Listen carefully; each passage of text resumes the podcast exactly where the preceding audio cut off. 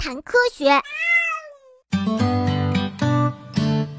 哺乳动物的交配，哺乳动物若要留下后代，雌雄之间一定要进行交配。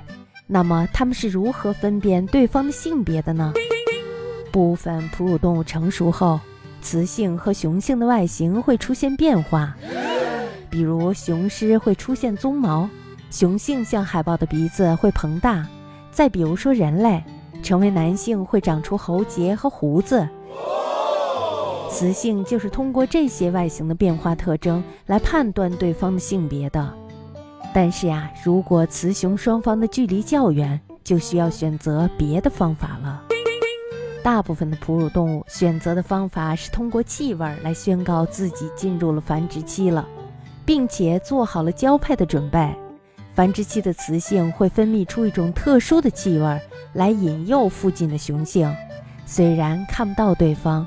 但是啊，雄性却可以通过随风传来的气味判断雌性的位置，并闻味而至。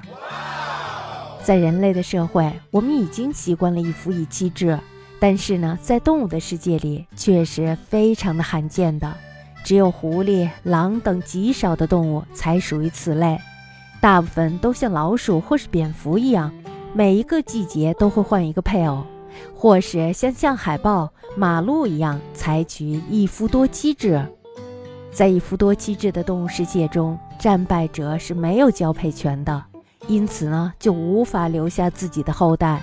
所以呀，每到繁殖期，雄性之间的竞争就会越来越激烈。动物的竞争方式因种而异，既有像象海豹一样展开血腥争斗的动物。也有像马鹿一样展开和平竞争的动物。确定配偶以后，大部分的动物都会相互舔舐毛发或者依偎在一起，表示亲密，然后才开始交配。